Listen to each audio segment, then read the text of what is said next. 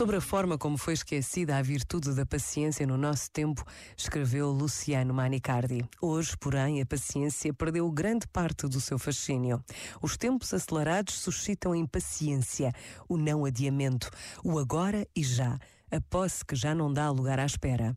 A autoafirmação individualista torna-se falta de vontade de espera e de compreensão do outro, que com demasiada rapidez corre o risco de se tornar incômodo ou aborrecido, um verdadeiro empecilho. Eis então que a paciência, que outrora constituía uma modalidade sábia e humana de habitar o mundo, é votada ao esquecimento.